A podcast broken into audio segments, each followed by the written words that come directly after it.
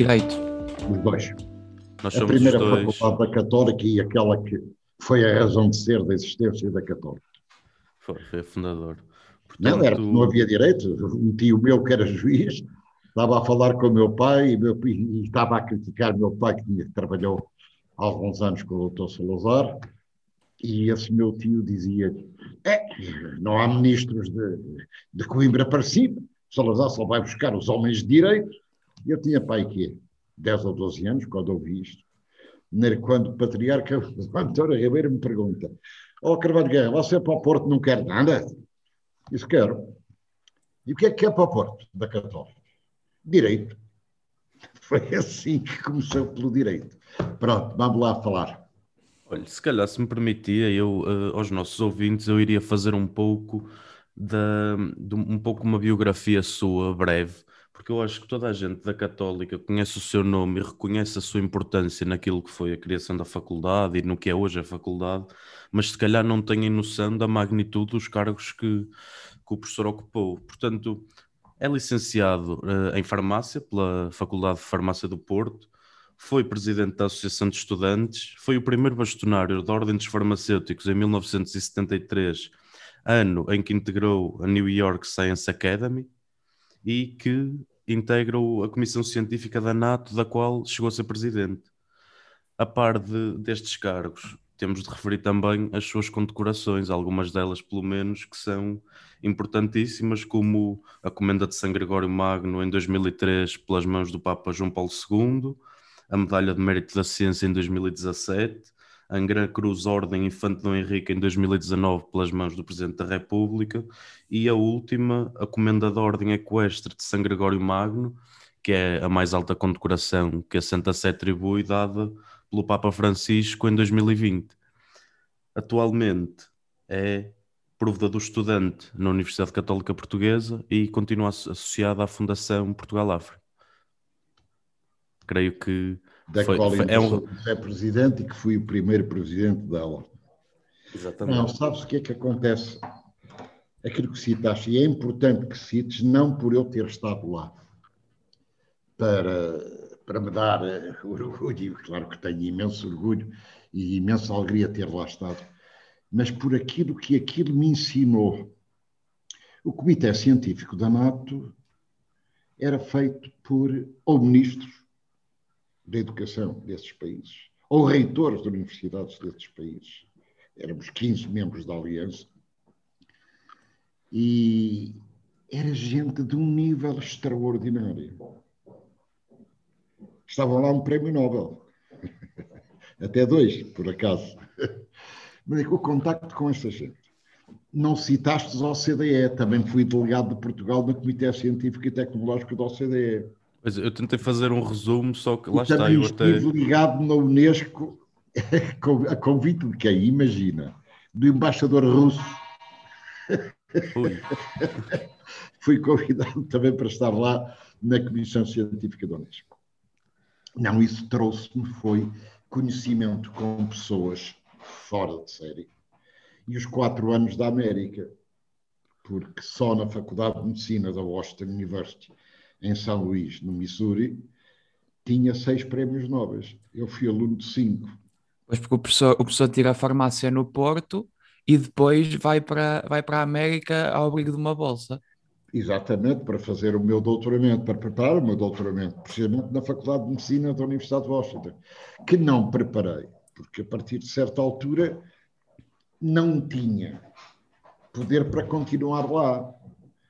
Dizer, Tudo correu bem, mas eh, eram já três anos, ou quase três anos, e eu queria vir para Portugal e queria mesmo ser professor da faculdade aqui no Porto porque fiquei muito ligado ao professor Armando Larosa Rocha, que era um homem extraordinário.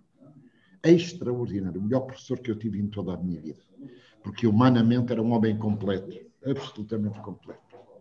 E mesmo depois de já eu ter deixado a Faculdade de Farmácia, ele passava a vida a vir comigo e eu com ele. Bom, mas vamos lá ver.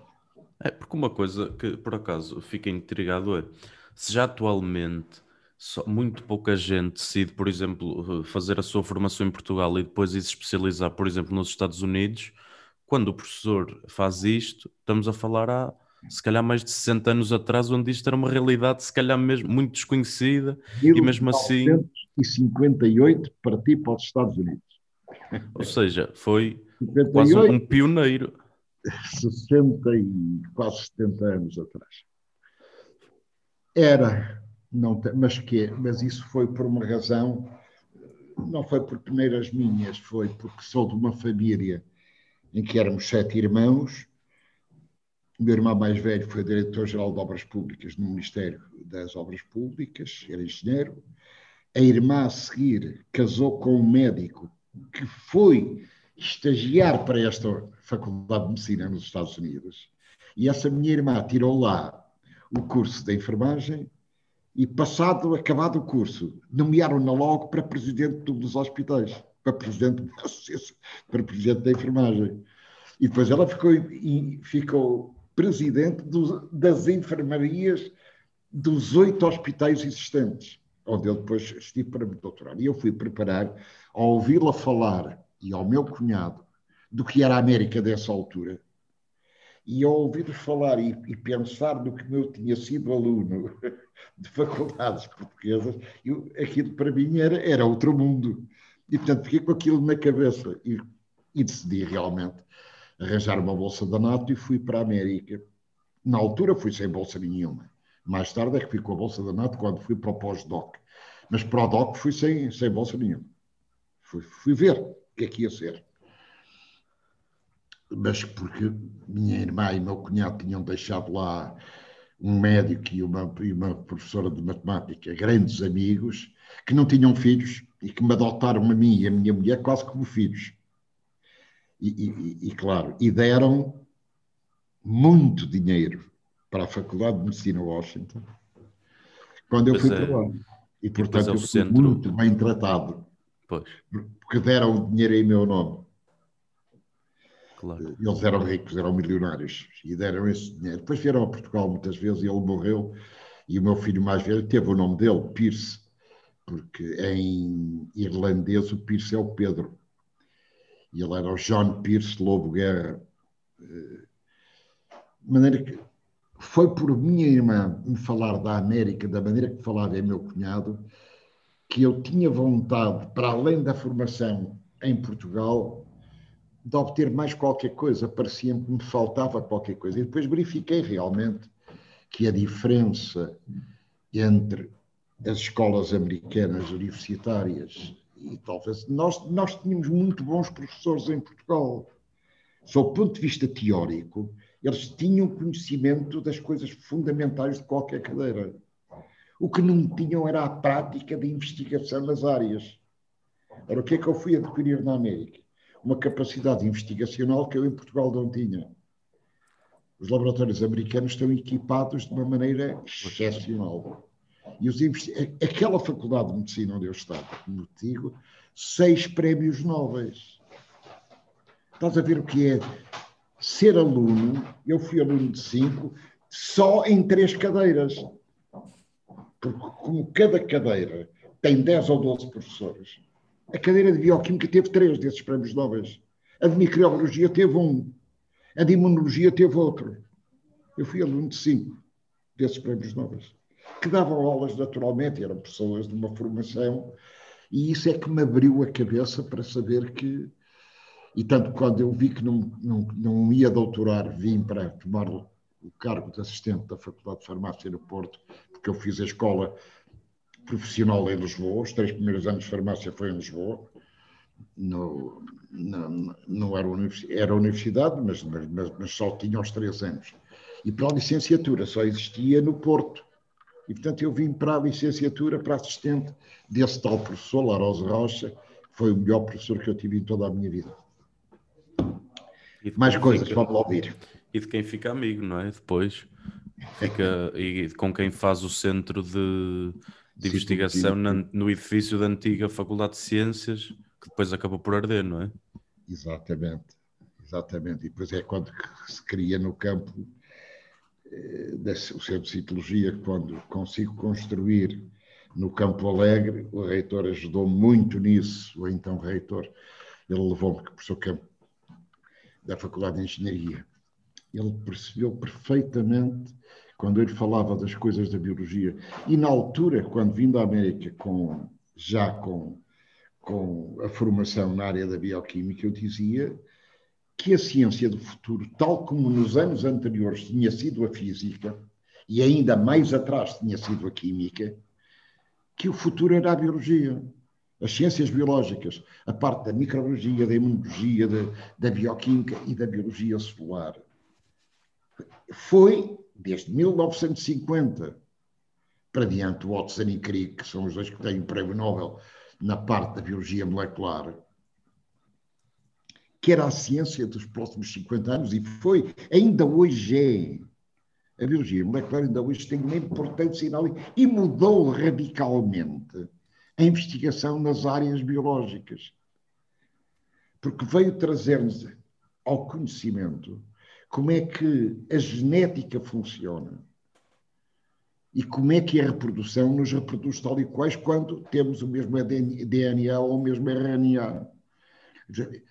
Na que foi um entusiasmo louco quando vim para o Porto com isso e depois verifiquei que devia ter ficado mais tempo na América. E é quando peço a bolsa à NATO para ir para Boston, nessa altura também para a Faculdade de Medicina da, do, da, do hospital Harvard School, que tinha a melhor faculdade de medicina de toda aquela área da zona norte dos Estados Unidos. Ainda hoje, de Harvard Hospital, ainda é hoje o supra-sumo, talvez, do melhor hospital do mundo.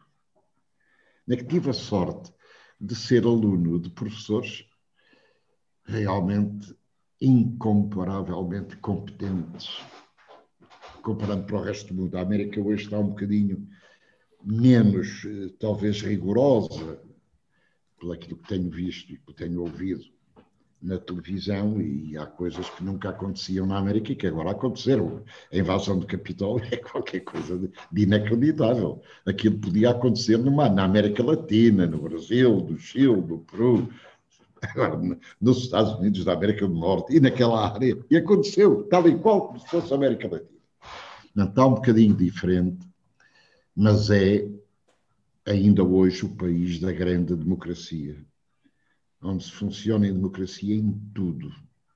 Talvez agora já não tanto, como digo, vejo algumas modificações e aquilo que se passou agora na América e tudo aquilo que se está a passar ainda e a forma como o Trump esteve a, a governar a América. Para mim é absolutamente incrível como é que foi possível haver um presidente destes.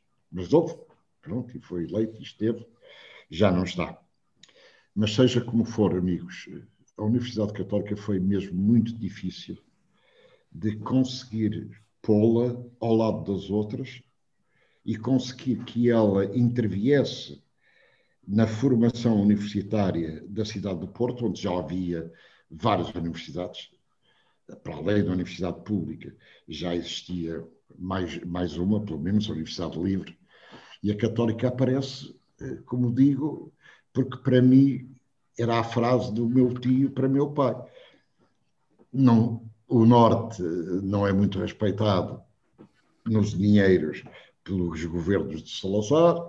Sabes porquê, Meca? Porque não temos formação em Direito e ele vai buscar os ministros aos formados em Direito. Fiquei com aquilo na cabeça. Foi só por isso que foi a primeira mas foi difícil.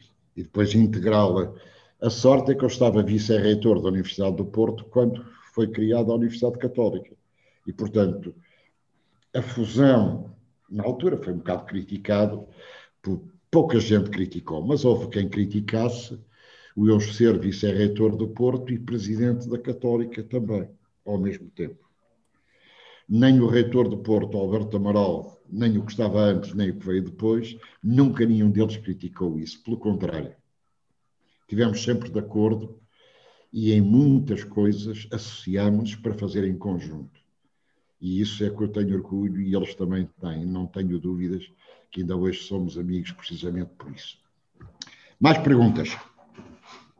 Mas porque uh, nós íamos, eu ia perguntar ao professor como é que um homem das ciências é o precursor da, do direito no Porto, não é? Uh, mas o professor acabou por responder já essa pergunta. Já, já mas, mas, o, mas o, o, o então, o, a, a, Universidade Católica e o desígnio, o desígnio do professor sempre foi trazer para o Porto e para a Universidade Católica cursos que ainda não tinham oferta no Porto.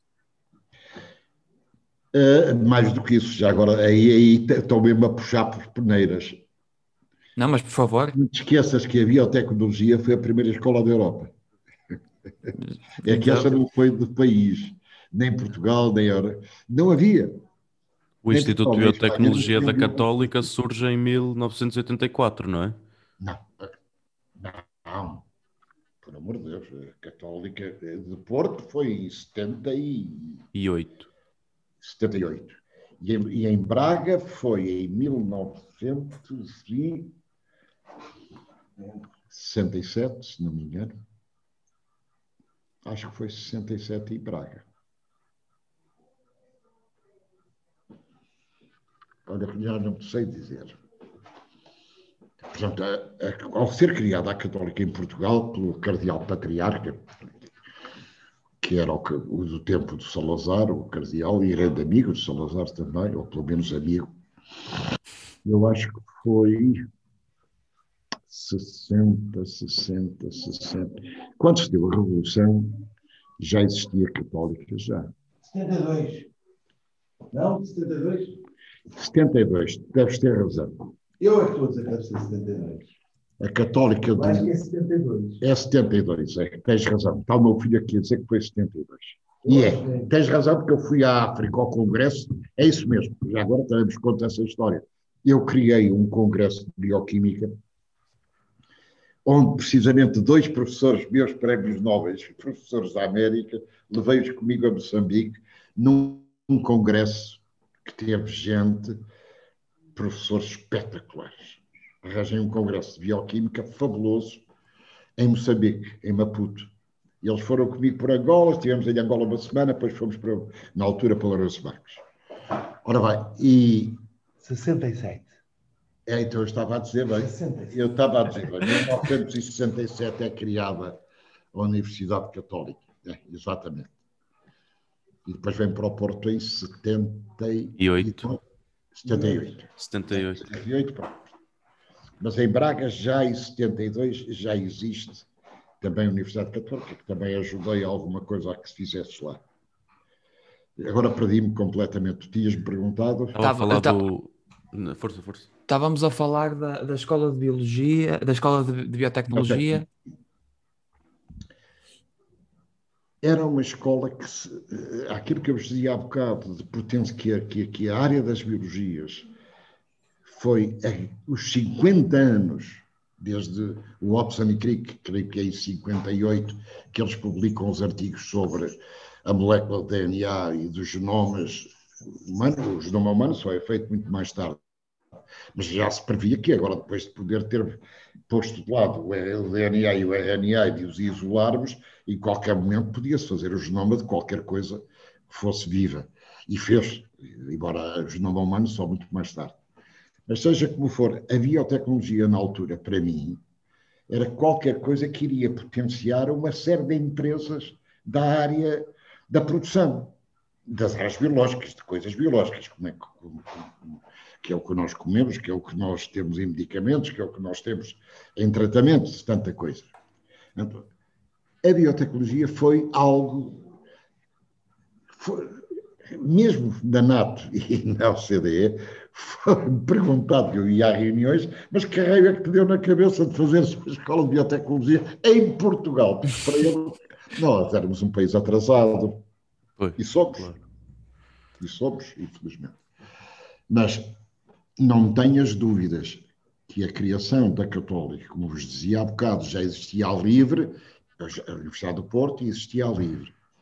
A Católica veio depois, em conjunto com a Universidade do Porto, fazer a fusão de todas elas na Federação Académica das Associações de Estudantes, em primeiro lugar, e depois em coisas em que trabalhámos em conjunto e quando se pedia para um, pedia-se para todos. E daí criou-se uma amizade entre as diferentes universidades, muito mais forte entre o Porto e a Católica, e a Católica e o Porto, com as outras todas, mas que também já não, não tinham o peso que a nossa tinha. Embora depois o livro transformou-se e, e, também acabou por ter um peso diferente daquele que tinha quando era só a Universidade Livre. Mas não foi fácil, meus queridos. Mas agora não tenho dúvidas nenhumas que esta criação do direito do Norte veio trazer muito bons recursos e efeitos até nos próprios governos da região Norte. Não tenho nenhuma dúvida disso porque as pessoas formadas na área, na altura em direito e depois logo a seguir na gestão, são pessoas que hoje estão à frente de muitas instituições e organizações nortenhas. E têm não uma, sou. como digo, adequada. a, a Católica já passou pela Católica do Porto grandes quadros a nível nacional. Até falo em direito, que é a realidade conheço mais, deputados, ministros, muita gente já passou pela Faculdade de Direito. Não tenhas a mais pequena dúvida. É, Aliás, é, se calhar agora. Até... Nem sempre, nem pois. sempre.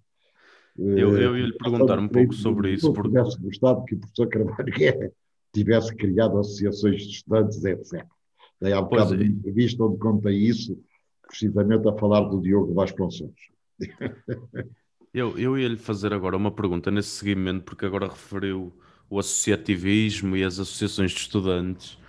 Uh, como é que você, você pronto, começou, teve, teve um percurso associativo forte? Eu ouvi a semana passada o, o programa de Porto Canal Gentes com História, o episódio em que o professor é o convidado e você fala em organizações de queima das fitas, uh, de bailes académicos, lutas, tudo.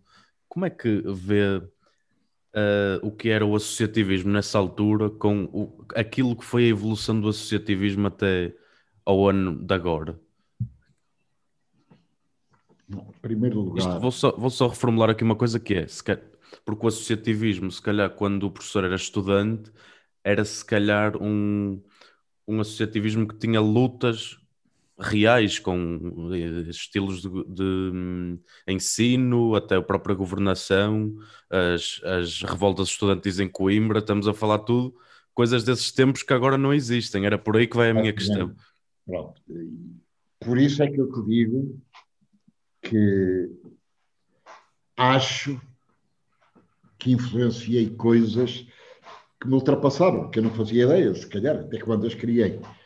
Do meu tempo, Salazar, não te esqueças que ele entra em 32 e vai por aí fora e está até muito tarde. Bom, até morrer, quase. E o salazarismo via mal as associações estudantes. Coimbra fez o que fez. Eu ainda sou parente de um senhor chamado professor Guilherme Braga da Cruz, minha mãe era Cruz Amorim. Eh, eu não tenho o Cruz, mas tenho até uma irmã que ainda tem o nome de Cruz, Cruz Amorim. Criar associações estudantes nessa altura foi difícil. E o próprio diretor de Direito da Católica de Lisboa não me tratou muito bem e achava que eu era capaz de bordejar uma esquerda, se calhar com sinais marxistas. E, e, digo isto com toda a vontade. A pessoa é uma pessoa encantadora, foi ministro do Dr. Salazar, foi uma pessoa extraordinária. É natural que ele tivesse dúvidas, não me conhecia, não sabia quem eu era, nem sabia que eu era católico, praticante, de certo modo, devoto.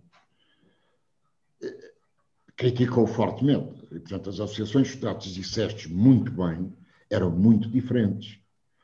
Claro que o associativismo, eh, e, e há bocado citei-te o Diogo Vasconcelos, foi o primeiro presidente da Associação dos Estudantes do Direito.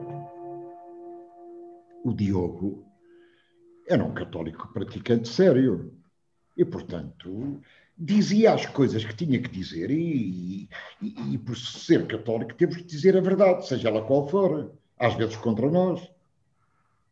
Mas a seriedade de vida de um cristão impõe que diga a verdade. E o associativismo, nessa altura, era um associativismo que procurava associar as outras associações estudantes, fossem elas quem fossem, para trabalharmos em conjunto. Não pedimos a ninguém que passasse para o partido A para o partido B, ou que fosse à igreja, ou que fosse batizar-se, nada. O que trabalhávamos era em conjunto. E uns e outros verem a seriedade de princípios que as nossas associações tinham. E o Diogo deu esse exemplo, muito claramente. E, portanto, o associativismo foi-se, digamos, evoluindo para um associativismo como os outros, que acalmava e muito o poder político, mesmo da então. Claro, depois vieram a Revolução, veio a democracia, é muito mais fácil que as associações se deem todas umas com as outras. Porque já não há parte, como te digo, do terreiro do Passo achar que as associações de estudantes eram todas as que metiam os Guilhermes Braga da Cruz nos quartos de banho, quando em Coimbra se deu aquela, todo aquele sarilho que todos conhecemos e que foi desagradável. E que foi desagradável. Não tenho as dúvidas que foi. Mas hoje eu vejo o associativismo importante. As associações de estudantes têm que estar atentas à vida universitária, onde estão, e devem contribuir para melhorar essa vida universitária. E, portanto, ir ter com os dirigentes quando é necessário para chamar a atenção do que não está bem. Os quartos de banho estão sujos, o bar não serve bem, as aulas estão a ser dadas fora dos horários, ultrapassam os tempos. Aquilo que não estiver bem tem que ser corrigido. E vocês devem intervir nisso. Devem estar atentos. Se está a correr bem, muito bem. Se está a correr mal, vamos tentar corrigir de uma forma correta, falando com o governo das instituições, falando com os professores e mostrando a verdade do que vocês pretendem, que é nada mais, nada menos de que as coisas sejam seriamente feitas e sejam feitas para melhorar a qualidade do ensino e a qualidade da vida universitária. Quando isto é feito desta maneira, não há professor que se zangue, não há nada. Quando o Diogo institui a crítica aos professores, eu fiquei um bocado aflito com os professores que vieram ter comigo a dizer: é, é, para lá com esses. Uma associação de Estados de Direito agora vai criticar-me. Cadê? O que é que eles sabem para me criticar? Tive alguns problemas, foram poucos. A maior parte dos professores aceitou e quão feliz ficou quando o Diogo lhe fez chegar às mãos, sem nunca divulgar, combinou comigo que não ia divulgar, para fora dos muros da universidade, mas entregou a cada professor as críticas dos alunos. Em papel. Isso na altura devia ser qualquer coisa de revolucionário, quase. Era um bocado. Era um bocado, mas olha, na Universidade Católica aceitaram muito bem. Aceitaram e corrigiram. Houve um caso, mas esse não teve grande importância. Não teve mesmo grande importância. E a própria pessoa que na altura reagiu mal corrigiu a reação que tinha tido antes. É importante isso, filho. Na América, os alunos, ai ai, se criticam. E de que maneira? E de que maneira? E de uma maneira, Mas, se calhar até. Porque o próprio professor está sempre a perguntar aos alunos se perceberam ou não perceberam. E quando os alunos não percebem, ele explica quantas vezes, quantas forem necessárias para que, para que perceba estamos ali, não é? Nós já sabemos. Estamos ali é para que ele saiba. E, e eu acho que, na, na, pelo menos a minha experiência eh, é um pouco essa com os, professores, com os professores da nossa faculdade, é eles perguntam até à exaustão. E muitas Exatamente. vezes até, até, até da parte dos alunos que há alguma... Algum, não, é, não, não é, não era isso, é alguma vergonha, algum rebuço em, em partilhar essa a dúvida, não é? Em, em, admitir que, que não, não percebeu. Pelo menos comigo acontece isso. Eu, eu raramente intervenho porque, não sei, é, falta. Eu é que estou mal, eu, eu, reconheço que eu é que estou mal, mas os professores, não é por culpa dos professores que nós saímos de uma aula sem perceber uma matéria. Eu acho que nesse sentido a, a, a Católica, até, não é que eu tenha passado por outras universidades, mas. Mas é um exemplo. Não tenho da, dúvidas que é. Da, da, ideia que tenho é, é, é, que a Católica se distingue até nesse sentido. É, e isso vem de onde? Veio da minha experiência da América, em que isto era continuamente em todas as cadeiras. Já não havia nenhuma cadeira que eu tivesse cursado nos Estados Unidos, onde o professor, sempre que está a explicar, e a gente não percebe, bate ao braço, ei, desculpe lá, não percebi, importa-se ser isto melhor. Eu contei há bocado isso, quando estava a dar o exemplo de, da professor, do professor Carlos, Cori e Gertie Cori, que era um casal, ambos prémios nobres, ele e a mulher, alemães imigrados para a América, em que ela tinha mais, eh, também imigrada, teve gosto em, em lidar comigo e ensinar-me coisas que o marido, numa das aulas, eh, deu aquilo muito depressa e era uma parte muito complicada, ele dava bioquímica, e era, aquilo era complicado na parte hepática, não importa para vocês estar a dizer o que era, e eu não percebi. E ela veio-me explicar e era fácil. E ela sabia que eu tinha alguma influência nos colegas, que tinha mesmo na altura, porque era mais velho que eles, eu já estava formado na América a aprender bioquímica com meninos de 18 anos, 19. E eu já tinha casado, etc. E isso ajuda imenso a que todos os professores americanos sabem que o que estão a dar tem de ser absolutamente o melhor que há da altura. Quer dizer, quando eu estou a dar bioquímica, a começar em Portugal, depois de vir da América, em 1960, vou para lá em 58 e venho em fins de 60 para Portugal. Dez anos depois, obviamente que a bioquímica que eu trazia da América já é outra. Portanto, o que, que eu fiz? Arranjei uma boa biblioteca onde as revistas continuamente me permitiam ver a evolução da minha ciência. E é isso que torna que o professor seja efetivamente um bom professor. Vai acompanhando a evolução conforme ela se vai dando. Porque a bioquímica que eu aprendi há 60 anos atrás, hoje é completamente diferente. E se o professor não tem uma boa forma de ler e de acompanhar a evolução, e isso é através das revistas científicas, e é através dos congressos, e é através das reuniões científicas que se fazem.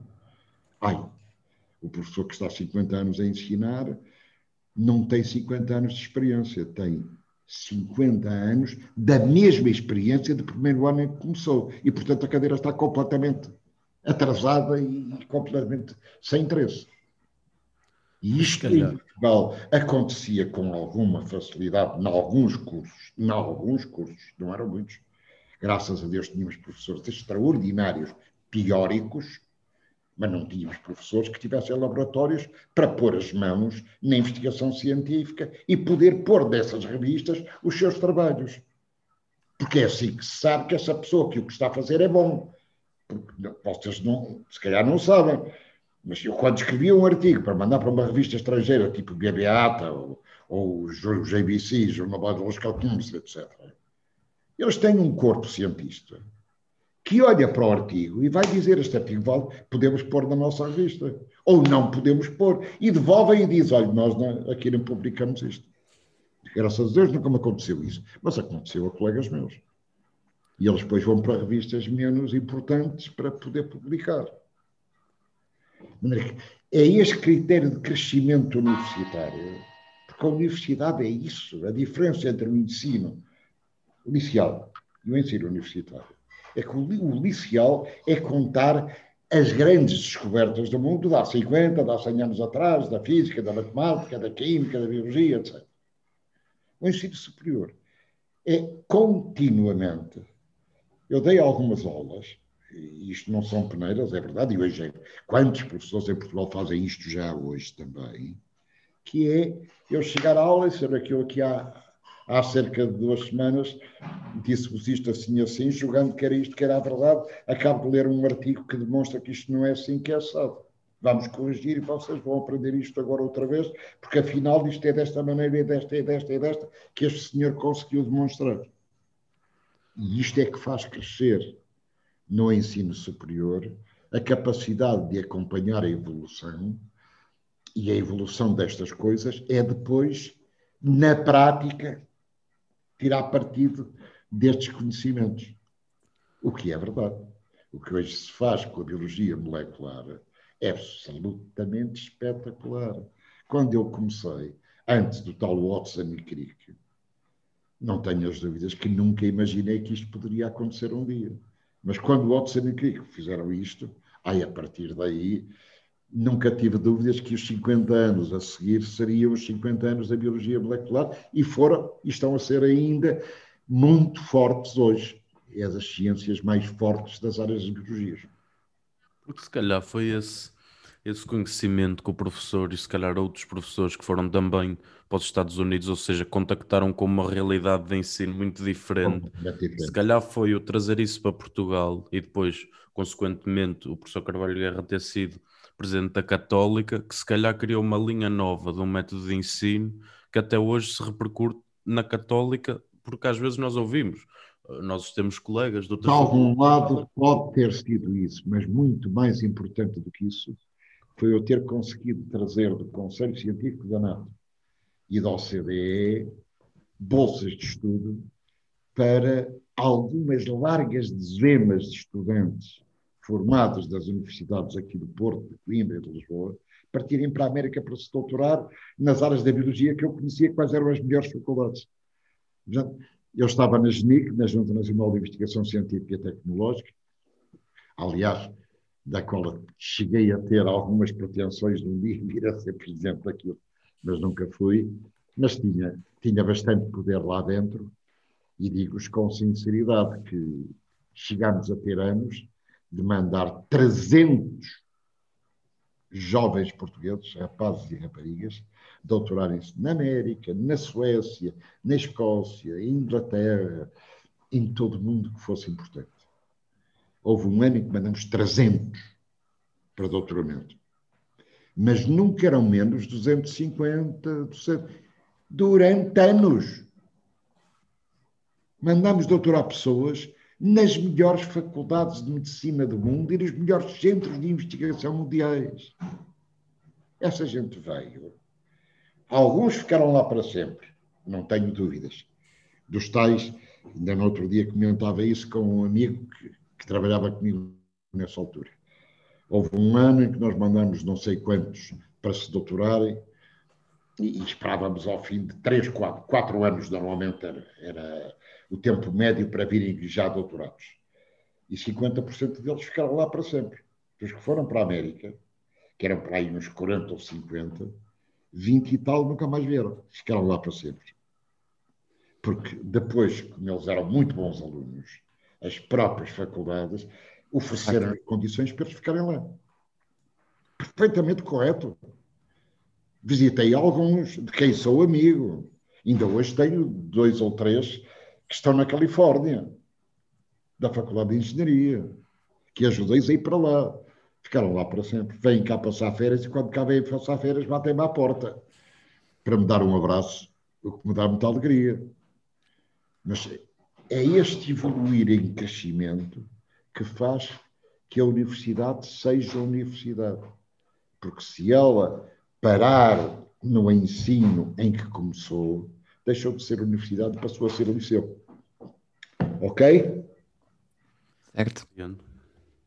Uh, professor, o professor, uh, um pouco neste sentido, uh, consegue apontar alguma.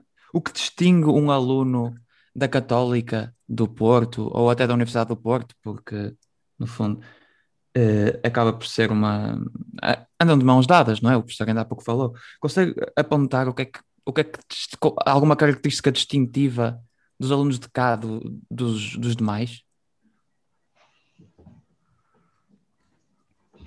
Eu acho que hoje já não há essa distinção, porque hoje eh, eu penso que as grandes universidades portuguesas, Porto, Coimbra, Lisboa, Covilhã agora também, e de certo modo Vila Real. Eh, mas o Porto Coimbra e Lisboa continuam a ser ainda as grandes universidades portuguesas. E Lisboa tem, tem duas, a técnica e a clássica. Eram universidades que o Instituto Superior Técnico em Lisboa sobressaía perante as outras faculdades. Digamos, a Faculdade de Engenharia de Lisboa, que era o Instituto Superior Técnico, tinha características de estar muito mais avançada que a Faculdade de Engenharia mesmo do Porto, embora o Porto tivesse a melhor Faculdade de Engenharia em várias áreas. No civil, em Minas, eh, havia várias áreas em que o Porto era o topo de Portugal. E era uma belíssima faculdade em todas as áreas. Mas o técnico em Lisboa sobressaía perante as outras faculdades, tal como a medicina de Lisboa sobressaía em relação às outras faculdades de medicina do país, nitidamente. Havia alguma diferenciação, em especial nas clínicas. Não nas básicas, mas nas clínicas. O Porto era melhor nas básicas, talvez não fosse pior das clínicas que Lisboa, mas estaria um bocadinho abaixo. A diferença anterior era que o Porto começou muito cedo a fazer a chamada revolução de evolução para a frente.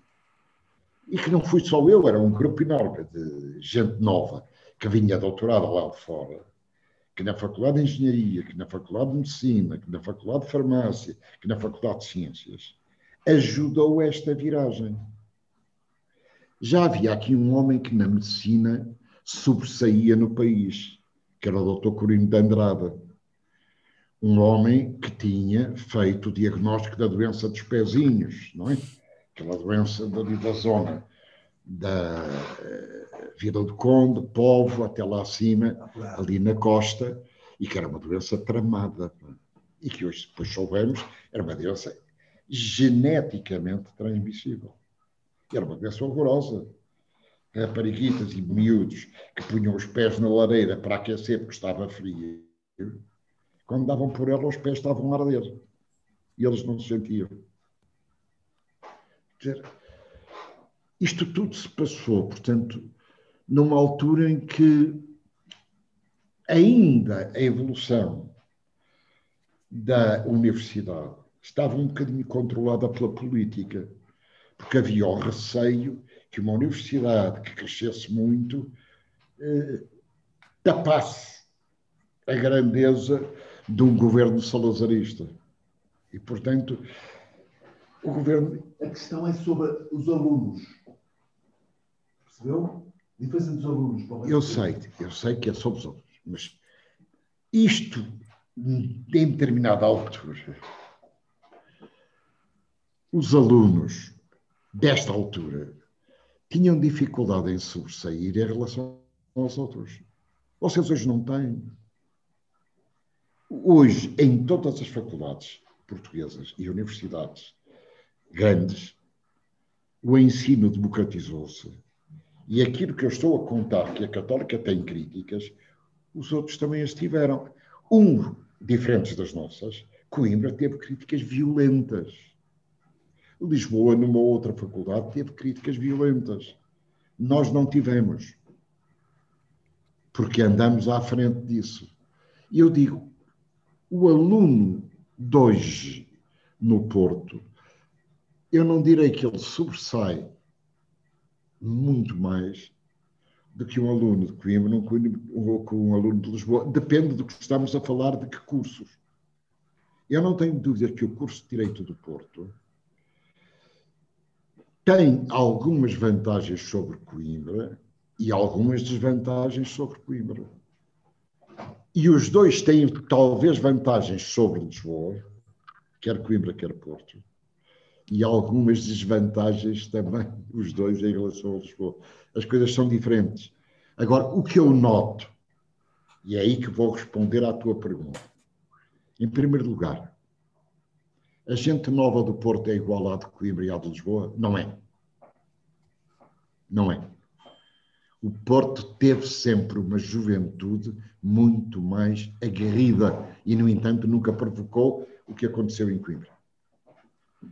Mas o Porto foi sempre uma entidade que a mim me apetece dizer mais pensadora, porque estava habituado a saber que o Terreiro do Passo ligava menos ao norte que ao resto do país. Nós habituamos-nos a dizer que Rio Maior era uma fronteira. E foi. E foi. Em que tempo, porquê, em que razões não quero discutir isso, não quero meter em política para ir por aí adiante. Tenho a minha posição e tenho as minhas razões de pensar porque é que foi. Mas não vou divulgá-las porque não sei se tenho razão. Agora, que o Norte, em primeiro lugar, mais cristão, mais cristão na prática, não era mais questão de teoria, era mais cristão na prática. As conferências de São Vicente de Paulo a que eu pertencia em Lisboa, quando estava a estudar em Lisboa, eram diferentes das conferências de São Vicente de Paulo que participei no Porto quando vim para o Porto. Eu ia ao Barredo levar comida em sacos. E por isso, quando os meus filhos caíram e cheguei a casa vindo do hospital no dia seguinte, estavam cinco pessoas à porta a terço. Isso o que é que vocês fazem aqui? Na Rua da Restauração. Oh, Soutor, já não se lembra da gente. Quando o Soutor era aluno ia nos levar de comer ao Barredo. Eu nunca mais esqueço isto. Era a Conferência de São Vicente Paulo, era no Barredo que eu a tinha, ia lá levar o que eu podia, quando podia, arranjando ajudas no pai, daqui, dali, daquela, pedindo a várias pessoas para me darem para levar. Eu e muitos. Nada da marca, que eu sou o único que fiz isto. Olha, eu fechei isto aqui, ó Chico, sem querer. Fechei. Vocês não me estão a ouvir. Estamos sim. Ouvimos, Não- só não ouvimos, estamos só não a ver. conseguimos ver. Mas não tem problema nenhum, professor. Pronto. Mas essa diferença das próprias pessoas, onde o sentido religioso tem mais força na gente do Norte, e conforme vamos indo por aí abaixo, vai diminuindo um pouco. Não sei se hoje ainda é assim. Eu estou um pouco a falar da minha vida para trás. Era nitidamente diferente. A JUC, que eu- onde eu lutei aqui no Porto, era uma JUC aguerrida, fortemente aguerrida. A JUC de Lisboa era altamente competitiva, por exemplo, em discussões sobre o marxismo, sobre a evolução do mundo, sobre eh, o milagre de Fátima.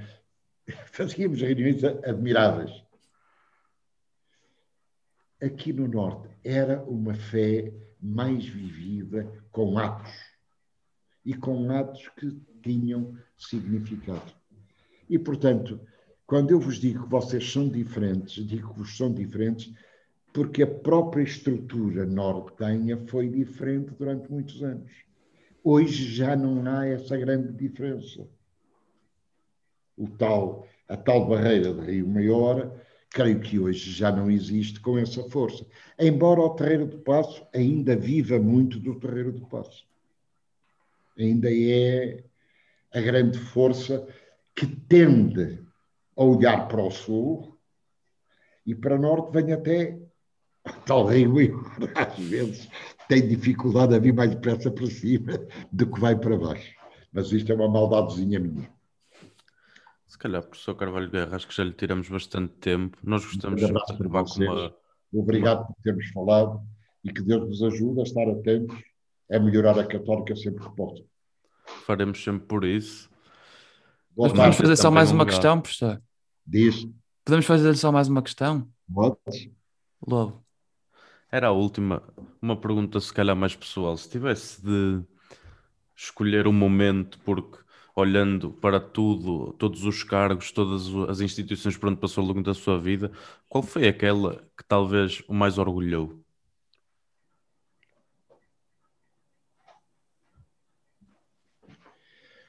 Tenho que dizer que foi a NATO. Com toda a sinceridade, tenho que dizer. Por uma razão. Porque a NATO teve uma comissão. Bom, primeiro, pelo Conselho Científico, que tinha, como digo, dois prémios nobres: o magnetismo, o francês, e, e a energia atómica, o americano. Portanto, o estar naquele meio, com aquela gente, a minha grande amizade com o homem que depois foi primeiro-ministro da Turquia, o Nimet Osdas, a minha grande amizade com o Angelópolis, o grego, que depois foi vice-primeiro-ministro da Grécia, que veio a Portugal, partiu uma perna a dançar o vira na, na eira da minha desfolhada, enfim. Foi a NATO, mas porque a NATO tinha um programa de bolsas e um programa de subvenção à investigação científica dos 15 países da Aliança. E eu jogava com aquilo que não tinha muito dinheiro. Estava habituado à Fundação Gulbenkian, que era onde havia dinheiro em Portugal para fazer investigação, eh, o dinheiro da Comunidade Europeia, quando entramos para ela, mas a NATO tem dinheiro para investigação? Ah, pois tem. Então, então comecei a ver que era mesmo muito dinheiro. Entrei para essa comissão. Estive na comissão de bolsas, estive na comissão de investigação e estive no, digamos, no, no Conselho Científico mesmo, que era o que comandava isto tudo. E acabei presidente da Comissão das Subvenções à Investigação. Ora bem, isso aí pôs-me doido, porque eu tinha milhões de contos para distribuir. E, portanto, andei pelo mundo dos 15 países a ir visitar as universidades, a ver o que elas faziam, que programas de investigação é que tinham e quais aqueles em que eu podia ajudar. E tinha uma comissão comigo, claro. E a comissão que escolhi era gente fora de série. Não vale a pena estar aqui a armar, podíamos dizer alguns nomes deles, não vale a pena. Mas era gente de primeira água, topo dos países. Estas viagens que fizemos, eu estive 10 anos presidente disto, e todos os anos ia visitar 4, 5, 6 universidades. Isto deu-me uma formação e um conhecimento das universidades turcas, gregas, alemãs, francesas, italianas, americanas, canadianas. Epá, isto. Eu meti-me num avião, cheguei a Nova Iorque, fui ver duas universidades, tive uma semana em Nova Iorque, parti para a outra ponta do Canadá, fui ter com um homem que eu não conhecia, um encantador, que a primeira noite em que eu cheguei pôs em cima da mesa um salmão de 20 quilos e convidou várias pessoas para o jantar que me ofereceu. E eu comecei a perceber, sem querer, o que eram as grandes universidades e como é que essas grandes universidades contribuíam para o crescimento dos respectivos países. Não só formando pessoas que elevavam o nível, mas contribuindo mesmo com projetos de investigação em áreas prioritárias da saúde, dos transportes, de tanta coisa. E é isso que eu julgo que me merece que eu ponha em primeiro lugar. Embora a OCDE também gostei muito de lá estar, na Unesco também, mas nitidamente aquela a quem eu dei o melhor da minha vida foi a NATO. Sem qualquer. E eles também contribuíram muito comigo pela forma como sempre me trataram foram encantadores. Eu tive vários projetos da NATO, quer de bolsas de estudo para Portugal, quer de investigação científica para Portugal. Trouxe muito dinheiro para Portugal da NATO. Não posso deixar de, de dizer que talvez tenha sido aquela que mais me influenciou cientificamente, politicamente e me ajudou a pensar na tal razão de ser, de fundir as coisas e de nunca as fazer sozinho, mas fazê-las em conjunto. Ok? Professor, muito, muito obrigado. Grande abraço para vocês. Por estar aqui connosco. E que Deus Uma boa Páscoa. Também para vocês. Aleluia, aleluia, até domingo. Professor, domingo. muito obrigado. Muito obrigado e até uma próxima. Obrigado. Venha.